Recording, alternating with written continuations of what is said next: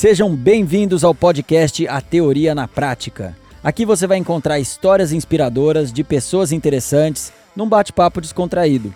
Toda semana vamos trazer convidados especiais que vão dividir com a gente suas experiências de vida pessoais e profissionais. Meu nome é Fábio Torquato, sou empreendedor e Iron Man. Bora lá? Nesse episódio, o tema é sustentabilidade. Nosso convidado é formado em ecologia industrial, é diretor-presidente do Comitê de Cleantechs da Associação Brasileira de Startups e fundador e CEO da Pollen, uma startup que transforma resíduos em matéria-prima e realiza logística reversa para mais de 1.200 empresas no Brasil e mais oito países. Eu vou conversar com o Renato Paquet. Bem-vindo, Renato. Fala, Fábio. Obrigado aí pelo convite. Bom dia. Bom dia. Renato, obrigado pela participação. E esse é um assunto importante e que normalmente a gente vê a teoria diferente da prática. Eu, por exemplo, conheço um monte de gente que tem um discurso de sustentabilidade, mas na hora de colocar em prática, nada. Você vê muito disso também, Renato? Nossa, o que eu mais vejo. Muita gente que, é, né, que prega, que fala, e quando você vai ver a consistência ali da tese é nula né? Fala, a gente fala muito mais fácil, né, Fábio? A gente falar da boca para fora do que da boca para dentro, né? Para agir assim no dia a dia, né? É verdade. Ô Renato, conta pra gente, como é que foi, como é que surgiu a ideia de você fundar a Pollen?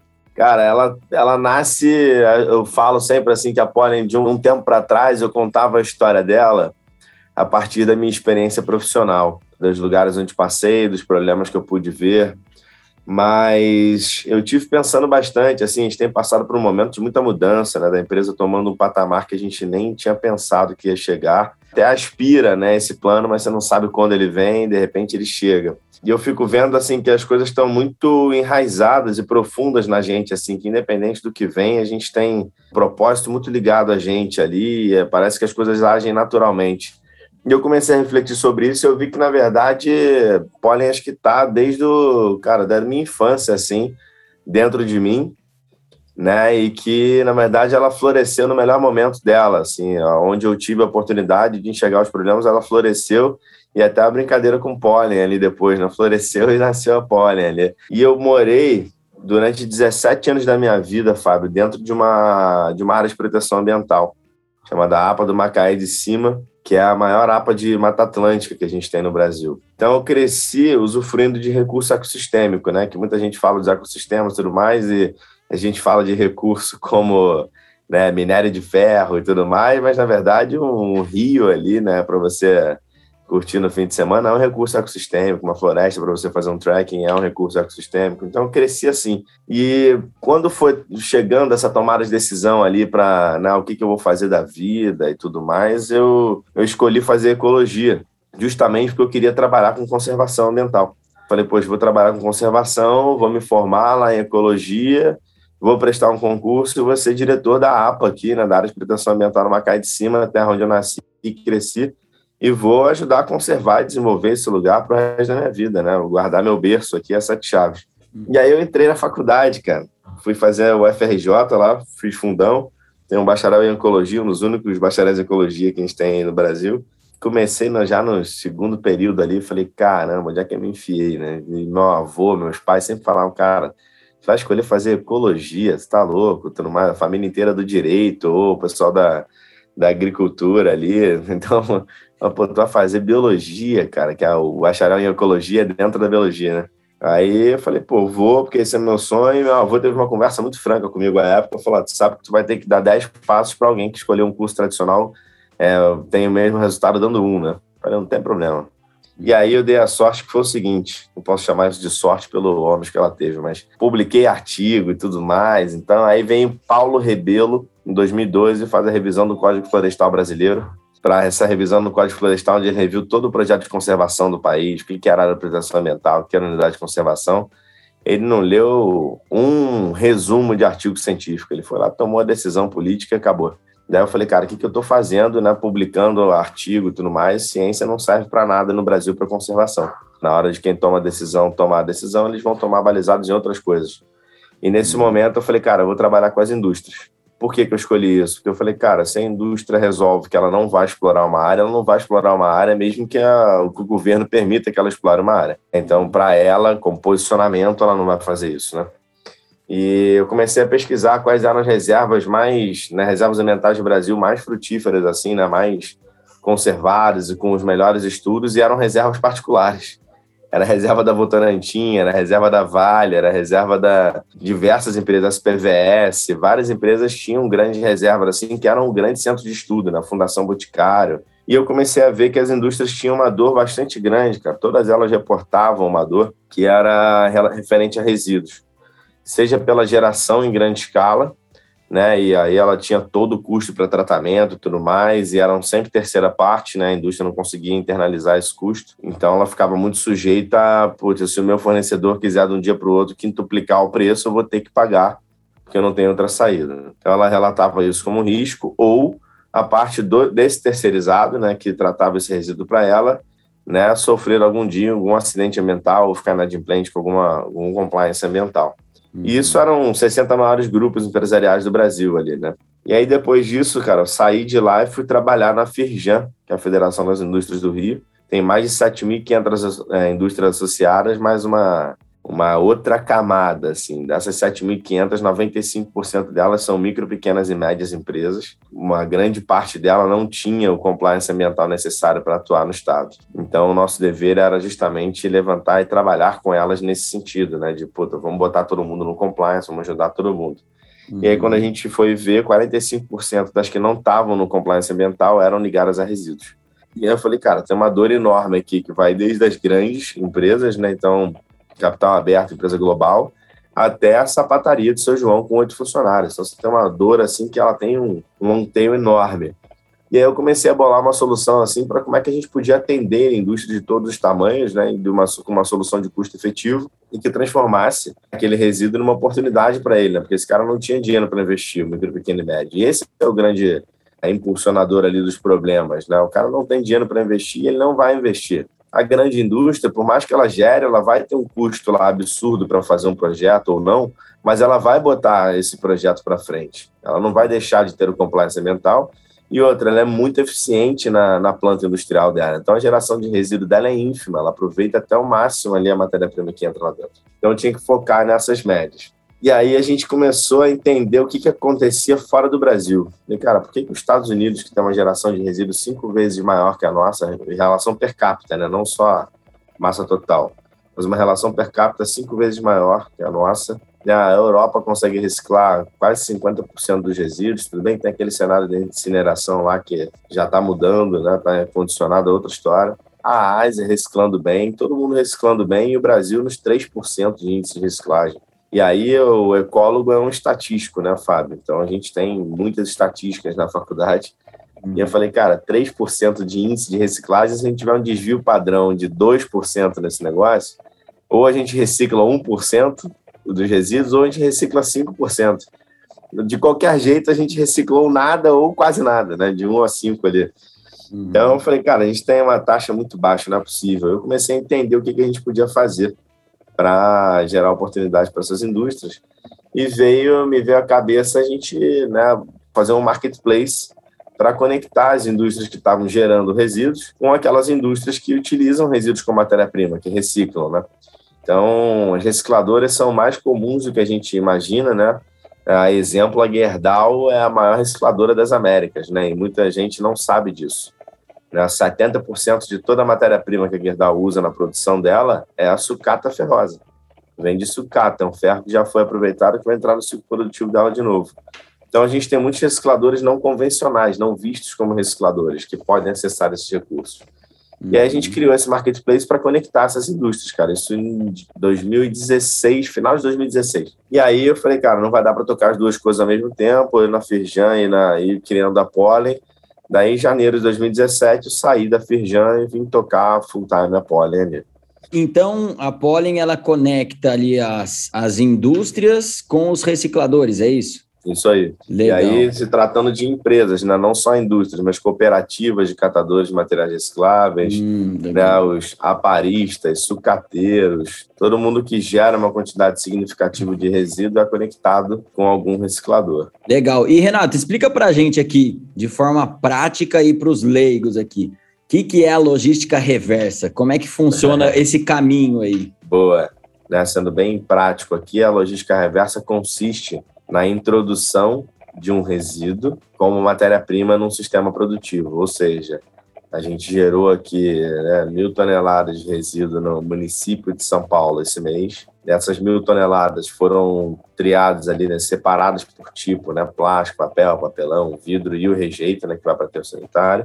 E as cooperativas chegaram ali a 500 toneladas, tá? Aí elas destinaram essas 500 toneladas e venderam para as indústrias que vão reciclar. Então, comprovadamente, você tinha mil toneladas de resíduo que viraram 500 toneladas de material reciclável que foram introduzidas na cadeia produtiva de novo. Uhum. Agora, quem é que prova que eram mil toneladas que viraram 500 e foram para reciclagem? É a rastreabilidade. E a gente tinha esse sistema pronto quando esse negócio da logística reversa de embalagem começou a ser falado no Brasil. É, o ano de assinatura do acordo setorial né, de empresas voluntárias que foram lá, se voluntariaram a fazer a logística reversa foi em 2015, final de 2015. Mas no ano de 2017, o presidente Temer, à época, assina um decreto presidencial 9177 de 2017, no dia 28 de novembro. E ele vem e diz assim, ó, empresas que fazem a logística reversa voluntariamente, como essas da coalizão, ou qualquer empresa do nosso país, está obrigada a fazer a logística reversa também, na mesma condição das empresas que se voluntariaram a fazer. Então, isso foi um chamado um decreto da isonomia. Ele diz signatárias e não signatárias de acordos setoriais estão obrigadas a mesmas metas do termo de compromisso né, de embalagens. Esse termo de compromisso manda que as indústrias reciclem pelo menos 22% daquilo que elas colocam no mercado. Mas uhum. elas precisam reciclar por elas mesmas? Não. Elas precisam fazer com que alguém recicle por elas. Como um CO2, Fábio. Você tem uma indústria emitindo CO2, Uhum. Né? E ela não precisa sequestrar aquele mesmo CO2 dela, nem ela mesma precisa plantar árvore. Ela precisa comprar um crédito de carbono de alguém que plantou essa árvore por ela. Na logística reversa de embalagem é a mesma coisa. Você não precisa reciclar a embalagem dentro da sua indústria, mas você precisa comprar o crédito de alguém que produziu, que reciclou isso por você. Uhum. E a gente, então, com esse sistema da rastreabilidade do Marketplace, fez um spin-off e criou esse conceito do crédito de logística reversa que não existia ainda. Então, a gente passou a criar esse conceito, que basicamente é a representação única e fungível a partir de um token ou seja, a gente pega todos os documentos comprobatórios de origem, transporte destino de um resíduo, transforma isso num token dentro da blockchain, e para que isso não tenha uma cara de token, que ninguém sabe o que é e tudo mais, a gente chama esse token de crédito de logística reversa. Então, uma ah, indústria legal. que adquire esse token, ela é creditada por todas as ações que a gente faz dentro da cadeia da reciclagem, que vão desde capacitação de cooperativas, investimento em equipamentos para as cooperativas, educação ambiental, educação comercial empreendedora, gestão, inclusão digital, tudo isso que a gente faz com as cooperativas e traz para dentro da Pollen como programa e credita essas ações inteiras às empresas que compram crédito da gente. Legal. Então, se uma indústria quer participar dessa logística reversa, ela chega na Pollen e pode comprar esse crédito e a Pollen vai repassar isso para os recicladores. É isso mesmo? Perfeito, é isso aí. A indústria chega até nós, declara, né, diz, ó, boto mil toneladas de plástico no mercado, Uhum. Né? Eu preciso neutralizar. A gente vem e fala, beleza, a gente desenvolve essas ações aqui, eu vou te creditar por elas. E aí uhum. credita essas ações através desse token, atrelando esse token ao CNPJ dela e ela consegue ter um relatório né, de logística reversa dizendo o que ela faz com os resíduos né, que ela coloca no mercado, formato de compensação, quando as cooperativas são apoiadas, dentro dessa lógica. E, Renato, você falou que tem essa lei aí que determina que as empresas têm que reciclar pelo menos 22% aí de embalagem colocada no mercado. Pelo que você tem acompanhado, as empresas estão fazendo isso? E outra coisa, tem empresas que passam disso, fazem além dos 22%? Legal, Fábio. Boa pergunta. É assim, a gente tem essa, esse decreto federal, mas ele não é regulamentado dentro dos estados, né? Quem é que vai cobrar pelo cumprimento dessa lei? Hum. E aí você tem a figura do Ministério Público para cobrar essa lei, mas já tem dois promotores por estado para fazer um milhão de coisas além de cobrar a logística reversa, tá? Então, hoje, as indústrias são bastante cobradas em São Paulo, no Rio de Janeiro, no Paraná, no Mato Grosso do Sul, todos os estados que são regulamentados pela logística reversa, em que o órgão ambiental competente cobra por isso. Tá? Fala, olha, você precisa cumprir aqui, precisa prestar essa informação para mim. E nos, nas outras unidades federativas, nos outros estados, quem cobra é o Ministério Público, e ele é até incisivo assim sobre a, sobre essa cobrança. Ele age, sim, incisivamente sobre essa cobrança, mas você naturalmente não tem braço para cobrar de todo mundo. E a gente vem passando por uma jornada, desde que a lei foi publicada, né, em 2015, lá, até agora, o Brasil vem para um estado assim de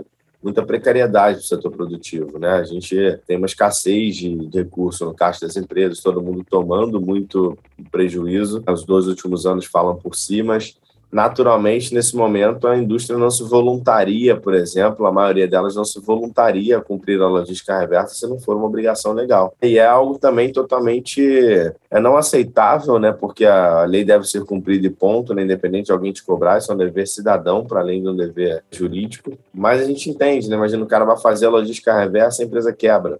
Né? Então, assim, acho que é uma competência dos órgãos ambientais fazer essa cobrança, né? Mas, em contrapartida, tua pergunta foi muito boa, porque ela se complementa muito bem. Você tem empresas que falam, cara, 22% é o que a lei manda, mas o meu propósito como empresa, como marca, manda que eu faça 100%. Eu quero neutralizar todo o impacto ambiental que eu colocar, que eu tiver potencialmente no mercado. Então ela vem e fala, ó, quero neutralizar 100%. A gente já teve casos de empresas que neutralizaram 200%. Ela falou, vou neutralizar 100% do meu, ainda vou retirar a mais para alguém que porventura não esteja fazendo. Então, assim, até onde vai o propósito das marcas, né? Então, de criar e desenvolver, assim, falar, não, beleza, eu vou fazer, eu vou fazer até porque não está fazendo. Se todo mundo que puder fazer um pouco mais fizer, a gente compensa de todo mundo. Então, uhum. assim, você uhum. tem um cenário hoje que está muito impulsionado também pelos consumidores, depende do posicionamento do teu produto, onde a tua empresa precisa fazer, né? nem mais uma opção. Né? Se a lei acabasse amanhã, você estaria fazendo a logística reversa, porque o teu consumidor vai pedir, né? e ele pede cada vez mais isso. Legal, é isso que eu ia falar, que a sustentabilidade está deixando de ser um rótulo bonitinho e está passando a ser uma vantagem competitiva para as empresas, né? Total, cara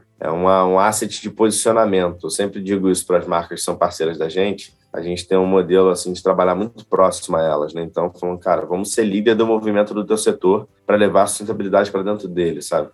E aí isso acaba sendo um aspecto natural, porque até as pessoas, né? A gente sempre esquece disso, né, Fábio? Mas a gente trata as empresas como se fossem uma entidade ali que né, existe a partir daquele CNPJ. Mas não. Atrás das empresas tem um Fábio, tem um Renato, tem um Diego, tem uma, uma galera que está ali que são pessoas, que têm seus propósitos pessoais também. E uma vez que você posiciona a marca para esse lugar, de repente você descobre aquele exército que estava ali adormecido dentro da tua empresa e que ama o tema e quer fazer aquilo com uma paixão incrível. Então, todo mundo se voluntaria para participar do projeto Lógica Reversa, doar tempo para desenvolvê-lo. Você vê assim que isso toca no propósito das pessoas como marca, né? E ela vem para a logística reversa, assim, como falando: caramba, eu estava aqui a vida inteira produzindo e garantindo que a caixinha ia ser bem embalada e bem impressa aqui na área de qualidade de produção e agora eu consigo fazer algo muito bacana que é né, devolver para o meio ambiente uma, uma atitude positiva, né, fazer com que isso seja reciclado. Então a pessoa se realiza pelo propósito dela, é muito legal isso. E Renato, para você, qual que você acha que é o maior desafio hoje no processo de reciclagem? Cara, eu te diria que é o aspecto logístico, Fábio. Pelo seguinte, a gente tem as recicladoras muito concentradas no Sudeste nos centros de Sudeste, né? não só São Paulo, Minas e Rio como centros ali, mas assim, ainda assim mais adensados ainda, na né? região metropolitana aqui de São Paulo, região metropolitana do Rio, região metropolitana de Minas Gerais, né? nem ao longo do estado. E o que, que uhum. acontece? Os resíduos, para serem reciclados com um bom valor, eles precisam che chegar direto para a fonte que consome o valor dele, né? que é o reciclador, sem ser muito intermediado. E aí, se você vai tirar um resíduo lá do Mato Grosso do Sul para trazer para São Paulo ou para o Rio, isso tem um custo logístico muito grande. Então, eu diria que a centralização das recicladoras, junto com a, a distância territorial da geração de resíduo de Brasil, é o grande desafio a se resolver aí para a reciclagem alavancar aqui dentro. Mas no caso dos resíduos, eu acho que ele não é um incentivo fiscal. Ele é, na verdade, fazer-se cumprir a lei que diz sobre a não existência da bitributação sobre algum material. Por quê, Fábio? No momento onde a Ambev coloca uma garrafa de vidro no mercado, ela paga ICMS em cima daquela garrafa, em cima daquele material, aquele líquido que está ali dentro, tá? Então ela pagou já ICMS por aquela garrafa. Essa garrafa parou lá numa cooperativa. Aí a cooperativa vendeu essa garrafa para a Ambev de novo. Pagamos ICMS de novo em cima do mesmo produto. Então há ali uma bitributação desse material. Então, no caso dos resíduos, eu sou a favor assim da gente fazer se cumprir a lei, não pedir um incentivo fiscal, mas sim que isso deixe de ser bitributado, que isso vai alavancar bastante a, né, a reciclagem no Brasil. A gente vai ver uma elevação das taxas bastante interessante se a gente não tiver mais a tributação em cima disso. Interessante. E a Pollen também atua em outros países, Renato? Como é que é? Cara, a gente tem sim clientes em outros oito países, né? Então, Brasil com Brasil nove. A gente intui alguns modelos, Fábio, ou exportando resíduo ou neutralizando embalagens de marcas que estão fora do Brasil, mas que exportam para o Brasil e têm como propósito neutralizar o impacto das suas embalagens. Então, a hum. gente tem marcas de alguns países, né, de, não só do, da Europa, mas da América Latina, que colocam resíduo aqui dentro do nosso mercado, embalagem aqui, não cabe juridicamente a ele me cobrar aqui pela logística reversa de embalagem dentro do meu país, mas eu faço que eu respeito a lei local. Então, essas marcas buscam a gente para neutralizar essa embalagem. E aí, por que, que elas buscam a gente? Justamente por conta da total transparência que a gente tem. Né? Ela contrata nosso serviço lá de Londres, mas chega para ela dentro da blockchain todos os documentos comprobatórios que ela precisa para saber que a gente está de fato realizando uma ação a gente não diz que faz a logística reversa, a gente demonstra que faz a logística reversa e essa é a grande mudança. Né? A diferença de um selo qualquer para um selo barizado em blockchain é justamente isso. Eu não digo através de um selo que eu faço algo, eu demonstro que eu faço algo a partir disso. Isso muda tudo. Faz toda a diferença. E o Renato, quais são hoje os países que estão mais avançados nesse processo aí de reciclagem? Eu diria que os mais avançados do mundo na reciclagem seria a Holanda. Né? A Holanda que nasce com esse berço da reutilização dos resíduos antes da sua reciclagem. Então, muito focada no aspecto de design, né? a Holanda abraçou todo o aspecto teórico da economia circular. Então, ela trouxe para si, falando: eu vou ser o berço da economia circular. Não por acaso, lá também né, nasceu a Ellen MacArthur, né, grande navegadora e precursora do conceito de economia circular, que já existe há bastante tempo, e ela abraçou esse negócio como navegadora. Ela viu né, as ilhas de plástico ao redor do mundo e tudo mais, e foi, falou: vou difundir o conceito da economia circular. E ela é holandesa. E ela traz um aspecto muito fundamental que a reciclagem não, não dava muita atenção, que é o design. Ela traz o redesign de embalagens como um dos principais aspectos para a reciclagem. Isso é uma verdade. No momento onde você faz uma garrafa já pensando em como ela pode ser reutilizada e reciclada, isso muda tudo. No momento que você faz a embalagem de um shampoo, que ele não seja com três camadas de plástico, uma de alumínio e tudo mais, que vão impossibilitar a reciclagem dele, tanto como alumínio como como plástico, quando você faz o redesign disso, isso muda tudo. Então, eu diria que a Holanda hoje é o país mais avançado em termos de reciclagem no mundo, por desenvolvimento de tecnologia e por estar pensando lá na frente na reciclagem como um modelo e não como um fim. Né? Não vou chegar aqui ensinar resíduo e eu resolvo todo o meu resíduo, porque isso é um problema, né? No final das contas, eu vou precisar continuar explorando minério de ferro, óleo, né, petróleo e todos os outros materiais, porque eu não estou reciclando eles, não estou extraindo todo o valor da cadeia deles. Para a gente ter uma ideia, Fábio, do poder que isso tem, 75% da energia de um processo né, de extração, desde a extração da matéria-prima até a fabricação, por exemplo, de uma embalagem, 70% da energia, 75% dessa energia está contida no processo de retirada do, da matéria-prima até transformar ela num polímero primário, ou seja, transformar numa no que a gente chama de pellet. É uma pecinha de ore, tá? Pensa uhum. na pecinha do ore, aquele grãozinho de plástico ali. Então, toda vez que eu deixo de reciclar algo, eu perco 75% da energia de um processo né, importante como esse para incinerar, por exemplo. Então, se eu parto do plástico para frente, eu tenho um quarto de consumo de energia do que eu teria na exploração da matéria-prima virgem. E, óbvio, isso é só o primeiro impacto positivo, né? Você tem todos os outros da não exploração, como a gente falou aqui já. Eu participei é, algumas vezes de uma... Tem uma feira na Alemanha chamada Biofar, é uma feira de orgânicos, né? De, de produtos orgânicos. E tem uma seção só de embalagens também. É muito bacana isso que, que você falou. Eu fui, fiquei lembrando aqui E tem várias coisas legais lá de design de embalagens, reutilização, essa parte toda. E é muito interessante. E aí eu fico pensando também na ponta, no começo ali da reciclagem, antes de entrar nesse processo todo, que está o consumidor. Então eu queria que você falasse como é que o consumidor hoje, cada um de nós, como é que a gente pode ajudar nesse processo aí da reciclagem também? A gente tem dois pontos aí nessa fundamentais para a população, né, para a sociedade, o consumidor ajudar. O primeiro deles é se entender como corresponsável pela destinação correta dos resíduos. E isso está lá na Política Nacional de Resíduos Sólidos, em 2010, já tem uma lei que coloca o consumidor como corresponsável. Então, legalmente, você já é corresponsável pelo resíduo que você gera. E o que é ser corresponsável? É, cara, a gente separar, no mínimo, ali dentro de casa, né, o orgânico do, do reciclável, isso é um caminho já assim que faz uma diferença tremenda. Mas isso faz uma diferença tremenda sempre? Não. E aí que está o papel fundamental do consumidor. Se você não tem uma coleta seletiva no teu município bem estruturada, que passa na tua porta e coleta esse resíduo, teu trabalho é infundado. Você vai separar o teu resíduo, vai separar o orgânico do reciclável e esse resíduo vai parar no aterro sanitário separadinho. Vai um saco de orgânico para baixo da terra e um saco de reciclável para baixo da terra. Então é necessário que você cobre um sistema de coleta seletiva e não só coleta. Isso acontece em diversos municípios também. Você tem a coleta acontecendo, mas você não tem capacidade instalada no município para receber esse resíduo e fazer a triagem dele. Ou seja, o consumidor está fazendo o trabalho, o município está pagando pela coleta seletiva esse material não está sendo reciclado porque não tem ninguém separando lá na ponta. Ou seja, tem uma cooperativa que está recebendo material, mas que não tem capacidade para receber todo o material que é coletado do município. E aí, como é que a gente faz?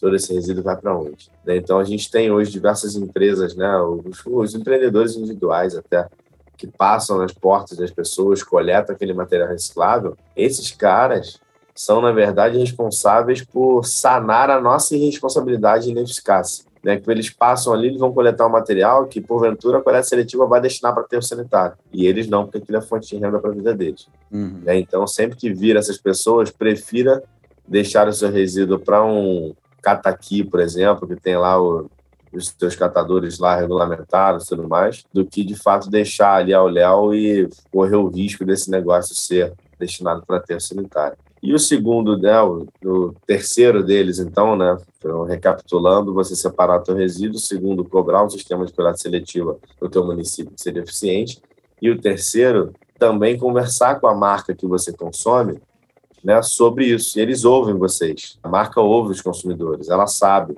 Muitas das vezes a gente recebe aqui potenciais clientes na Pollen dizendo: olha, meu consumidor me pede. Ah, e a gente imagina que são milhares de consumidores que vão lá pedir. Não. Às vezes, três, cinco, dez pessoas que vão lá falar sobre algo despertam no pessoal, falando: poxa, existe uma gente preocupada, porque se esse cara teve veio aqui até a gente falar, imagina tantos outros que existem que não falam, que não se dão trabalho. Então a marca ouve as pessoas. A gente tem um distanciamento enorme, mas isso não acontece. Essa proximidade existe. E aí conversa com tua marca sobre o que ela faz com os resíduos né, das embalagens, se ela pensa no design da embalagem dela para ser já reciclado no final do ciclo de vida. Então, na, na melhor das, das intenções, troca uma ideia com a marca que você consome, né, porque o teu dinheiro né, que você vai lá consumir é o maior voto para o futuro de país que a gente pode ter. Então, nosso dinheiro é um voto para as marcas que a gente quer que continuem no mercado, para os modelos de negócio que a gente quer que continuem no mercado. Então, toda vez que você compra o produto de alguém, você está votando na continuidade daquele projeto.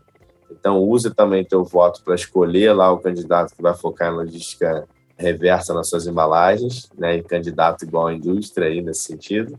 E usa teu voto aí sim, o voto nosso voto comum para eleger pessoas que vão levar a sério a coleta seletiva no teu município, que isso é um papel do, do município diretamente. Legal. E como é que você tem visto a evolução desses três aspectos aí nos últimos, sei lá, de 10 anos para cá? Tá evoluindo rápido, é muito lento? Ô, Fábio, acho muito bom a gente está aqui no teu podcast falando da teoria prática, né? Tipo, como é que a gente transforma isso. A gente tem uma teoria muito boa, que é a Política Nacional de Resíduos Sólidos, desde agosto. De... Aliás, hoje faz, olha só, a data Porto hoje faz 11 anos de Política Nacional de Resíduos Sólidos, das leis mais bem escritas e fundamentadas do mundo, não só do Brasil. Ela trata muito bem de toda a temática de resíduos. Então ela é uma teoria linda. E desde 2010 o Brasil tem a mesma taxa de reciclagem, que beira os 3%. Ou seja, a gente tem uma teoria linda e na prática nada evolui. Então as indústrias, tudo bem, ah, Renato, mas está crescendo porque a população cresce, o resíduo cresce, né, a geração de resíduo per capita cresce, então se mantém em 3%, está crescendo. Eu costumo falar que não, né, está acompanhando, né, continua sendo 3%. Então, assim, a gente tem muita teoria boa, muita gente falando sobre, todo mundo falando sobre, e aí muita gente apontando o dedo também, eu acho isso horroroso, em vez de tomar uma atitude de fazer alguma coisa, né? E fazer alguma coisa é criar a coleta seletiva no teu condomínio que tu mora hoje. Pega no teu prédio, lá tem 20 apartamentos, todo mundo gerando resíduo ali dentro, são cada pessoa um quilo por dia, mais ou menos, na média. É um apartamento com quatro pessoas, são 80 quilos por dia. No final, você gera 2,5 toneladas mês no teu prédio. E aí, como é que a gente consegue fazer com que isso seja reciclado? É, você tem um micropoder ali no, no teu território de influência. Então, as pessoas muito mais se preocupam em falar, né, Fábio, do que a gente está falando aqui. Elas muito mais vão às redes sociais falar, nossa, porque o Brasil, a Amazônia, tudo isso é importante. Né? Não podemos nunca nos calar frente ao nosso propósito, independente de qualquer que ele seja mas eu acho que falta muito da prática, né? As pessoas colocarem em prática aquilo que elas discursam bravamente sobre. Então, acho que é uma a gente está muito parado na teoria e tem poucas empresas como a Pollen fazendo isso, né? recicladores fazendo isso. Nós somos poucos. A gente está aqui na Pollen com um sonho bastante grande de ser a maior plataforma de conservação ambiental do mundo sem precisar plantar uma árvore. Esse é o nosso lema a cada tonelada de material que a gente recicla, a gente deixa de consumir recurso ecossistêmico lá na ponta. Mas isso leva tempo e a gente precisa das pessoas junto da gente, promovendo essa história, colocando a história para frente, falando, cobrando de todo mundo, de todo lado que ela puder, para que isso possa acontecer, para a gente sair da teoria e começar a executar a parte prática ali, que é o que está faltando hoje. E como é que vocês estão nesse caminho aí, Renato? Você falou que quer ser a maior do mundo. Como é, como é que estamos aí? Como é que a Pollen está posicionada aí? Quantas pessoas estão trabalhando lá hoje? E qual que é o projeto de crescimento aí da, da startup?